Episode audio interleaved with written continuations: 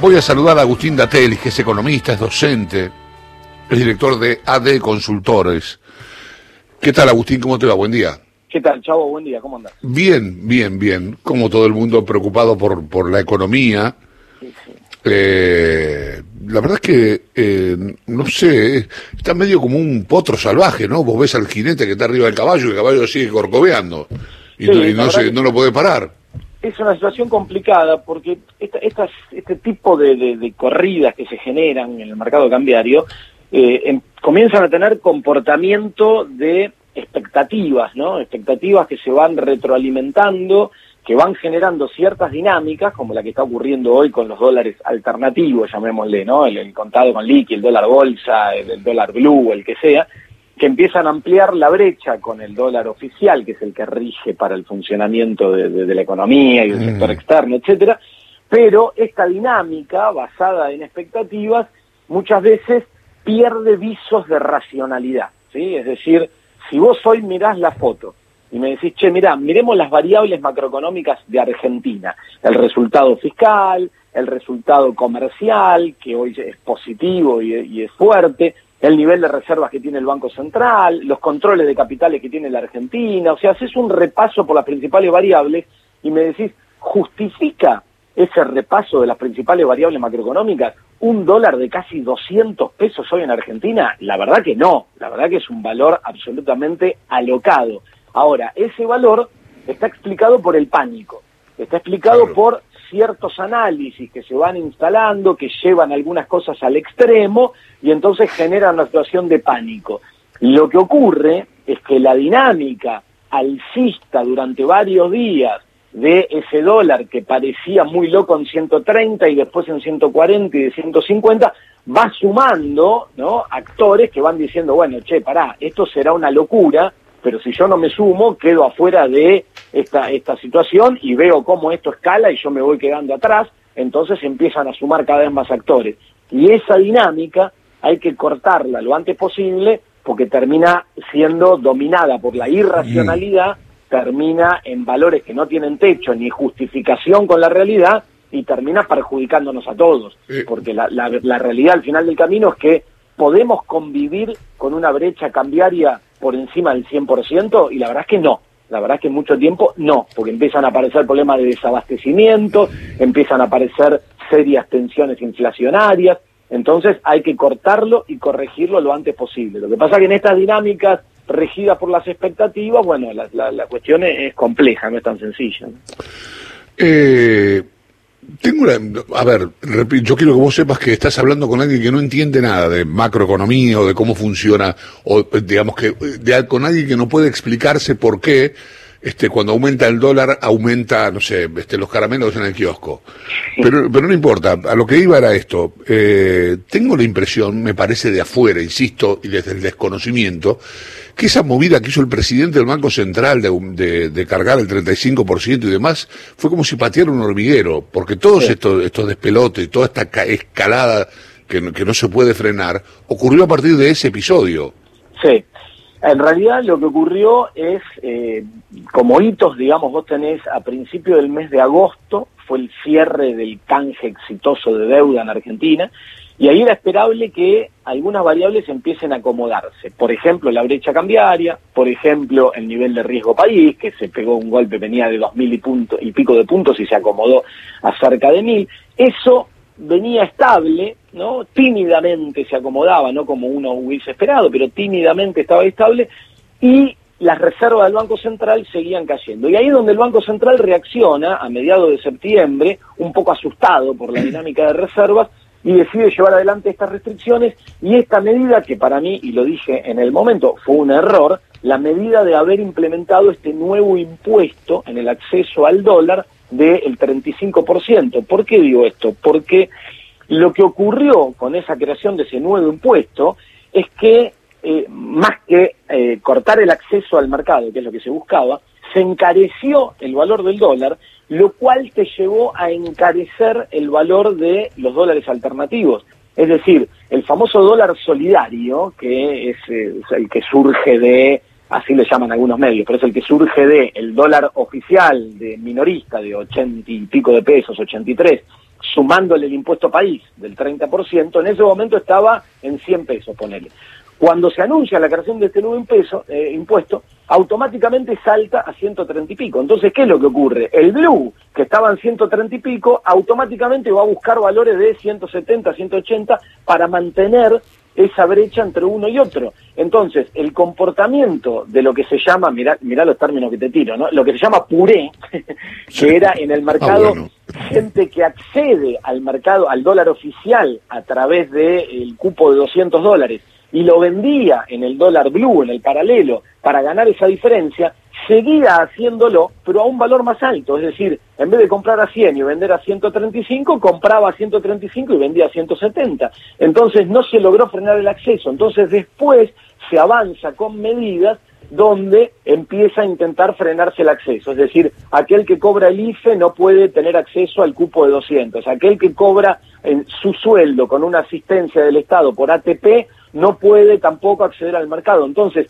primero encareciste el precio del dólar, ampliaste la brecha y después le sumaste más restricciones al acceso, lo cual amplió más la brecha. La verdad es que la instrumentación de todo esto en ese momento fue un error, digo, un error que termina siendo reconocido, quizás no tan crudamente como lo hago yo, pero termina siendo reconocido por el propio ministro Guzmán, que dice, eh, a ver, permítanme hacerme cargo a mí de todo esto, ordenarlo, y el lunes pasado saca un comunicado del Ministerio de Economía revirtiendo gran parte de las medidas que anunció aquel 15 de septiembre el Banco Central. Entonces, es, complicado, pero es cierto que esas medidas... Sí, sí, este, sí yo, este, a partir de eso, digamos, tampoco es que veníamos tranquilos, este, eh, qué sé yo, tampoco veníamos en, en, auto por una ruta paseando, pero este, las cosas estaban un poquito más calmas y a partir de eso fue este, toda esta escalada. Mi compañero eh, Néstor Espósito quiere hacerte una pregunta. Estamos hablando con Agustín Datelis, economista, docente, director de AD Consultora. Buen día, Agustín. Em, ¿Qué tal, Néstor? Imagínate que acá estamos con Lucía, con el Chavo, que este, a fin de mes nos van a sobrar 10 mil, 15 mil, al chavo que cobra mucho le van a sobrar 20 mil mangos. ¿Qué hacemos con esa guita? ¿Qué hacemos, ¿Qué hacemos con esa guita? Mira, qué complicado en este contexto, porque yo te diría, eh, no salgan corriendo a comprar dólares porque es un valor alocado que no tiene relación con la realidad y alguno que me escucha me dice, sí, está bien, si no hice eso en 150, no lo hice en 160, sigo perdiendo, mientras el que lo hizo no. Lo cual es complicado porque eh, vos le tenés que decir, tenés razón, pero por otro lado, si siguen haciéndolo y el valor sigue escalando, eh, termina mal, vamos a terminar mal todos. Yo ah, creo. Eh, hoy, hoy leíamos en algunos medios que entre ayer y hoy había una oferta de inversión en pesos que no te hacía perder frente al dólar más allá de esta carrera alocada. ¿Algunos de esos elementos están al alcance de la gente común que no entiende nada de economía, bolsa y todo ese tipo de cosas? El problema es ese, a ver, estos, estos eh, instrumentos se crean para eso, digamos, lo que pasa es que se terminan creando para algunos grandes capitales, porque en realidad eh, aquel que tiene un pequeño ahorro, como vos me decías recién, me sobran 10 mil pesos, yo, no vas a ir hoy a darle la orden a una ALIC, que se le llama, que son las, las sociedades de bolsa, para que te suscriba la letra vinculada con el dólar que hoy está emitiendo el gobierno. Lo que sí existe, que por ejemplo, algunos fondos de inversión, viste que los bancos suelen tener fondos comunes de inversión, hay algunos fondos comunes de inversión que eh, tienen esta modalidad que se llama dólar link, es decir, que compran estas letras que está emitiendo el Estado y que generan un vehículo mucho más accesible para el gran público. Vos, si tenés tus 10 mil pesos en un banco, podés decirle, che, ustedes que tienen fondos, ¿tienen uno de estos dólar link? Sí, tenemos, bueno, ponémelo ahí. Entonces esta es una forma de que vos de manera muy sencilla, con comisiones muy bajas, casi nada, puedas poner tus pesos en algo que si crees que puede haber una devaluación del dólar oficial, estás cubierto, porque ese, esa plata está atada a la evolución del dólar oficial, y que no vas corriendo a convalidar precios alocados en otros dólares, ¿sí? Es decir, yo quiero cubrirme de la, de la posibilidad de una devaluación. No puedo ir al dólar oficial porque, no sé, ponele, porque vos cobras un ATP o lo que sea y entonces no tenés acceso a ese cupo.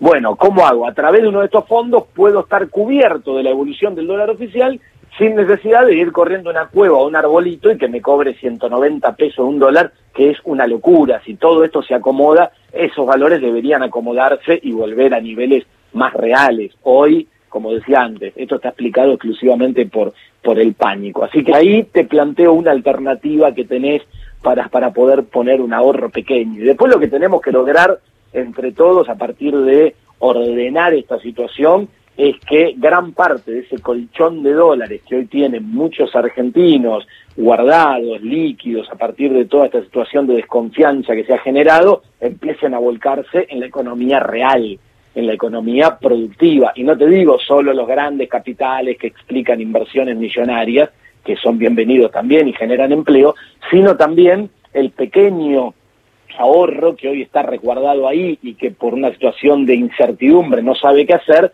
empiece a volcarse en la economía real y empiece a animarse a cambiar los dólares para hacer un arreglo en la casa o para cambiar la heladera del kiosco o para lo que sea y la economía empiece a dinamizarse, porque si no, con esta crisis de confianza instalada y con todos sentados arriba de los dólares, el problema de la economía no es que no haya dólares en Argentina, el problema de la economía es que no logra que esos dólares se vuelquen a la actividad y generen un, círculo virtuoso. Eso es lo que está pasando el porón. Eh, Cristina habló ayer del dólar como el gran problema que tienen los argentinos y dijo dijo algo así como como que no es un tema ideológico, que no es un tema de, que tiene que ver con los partidos políticos, sino que es un tema de, que la gente gana en pesos, ponele, y después tiene que y ahorra en dólares, cosa que me parece bastante lógica como están las cosas, ¿no? Claro. bueno, pero yo no sé si leíste esa, ese tramo de la, de la carta de Cristina Kirchner. ¿Y qué te parece?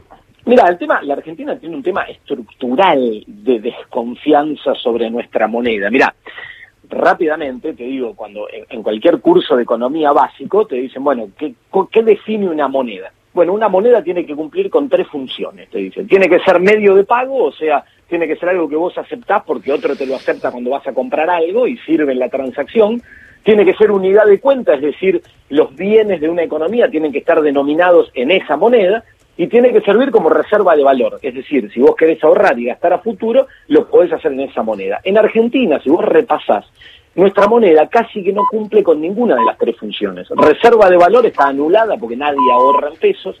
Unidad de cuenta, es decir, en qué se expresan los bienes, si vos vas al kiosco, está bien, los chicles y los caramelos están en pesos, pero si vos vas a comprar una tierra, un departamento, un auto, cualquier bien un poco más sofisticado, digamos, ya lo tenés en dólares. Y para medio de pago lo mismo, cuando vos vas a hacer una operación relevante y quisieras comprar un lote, un pedazo de tierra, un departamento o lo que sea, sabemos que todo está expresado en dólares. Entonces, vos tenés una moneda que no cumple prácticamente ninguna de sus funciones esenciales. Y esto es estructural en la Argentina, dada nuestra historia económica de los últimos, las últimas décadas, digamos, que fue generando pérdida de confianza en nuestra moneda. Entonces, si no logramos acomodar eso, el problema que tenemos este es imposible de revertir. Vos no podés tener una economía que emite una moneda que nadie quiere y que constantemente todo el mundo está corriendo a buscar refugio en otra, porque no funciona. Entonces lo que tenés es que en momentos de mercados liberados absolutamente, como hizo el gobierno anterior,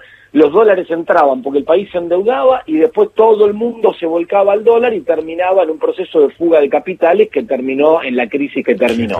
Después, en otro momento, como el comportamiento sigue, lo tenés que contener con restricciones y se te escapan por todo el lado y generan crisis como las que estamos atravesando hoy. Entonces, el problema de fondo es solucionemos esa situación esa, esa, ese problema de base y démosle, dotémoslo de las características principales que tiene que tener una moneda a la nuestra, cosa que ocurre en muchos países del mundo. Mirá, por ejemplo, el caso más cercano en Brasil la economía de Brasil se rige en reales, la gente piensa en reales. Sí, en Colombia lo mismo. Sí, sí, sí, Bueno, eso es lo que tenemos que lograr acá en Argentina, que se entiende que es muy complejo porque tenemos una historia que nos condena, ¿no? Y que, y que lleva y que empuja este comportamiento desde el punto de vista individual racional. Pero en algún momento, eh, logrando un gran acuerdo, deberíamos quebrar eso porque si no vamos a estar condenados al fracaso. No hay país que pueda desarrollarse y crecer sostenidamente a lo largo del tiempo sin moneda. Totalmente. Es imposible. Agustín, te agradezco mucho eh, la, charla. ¿eh?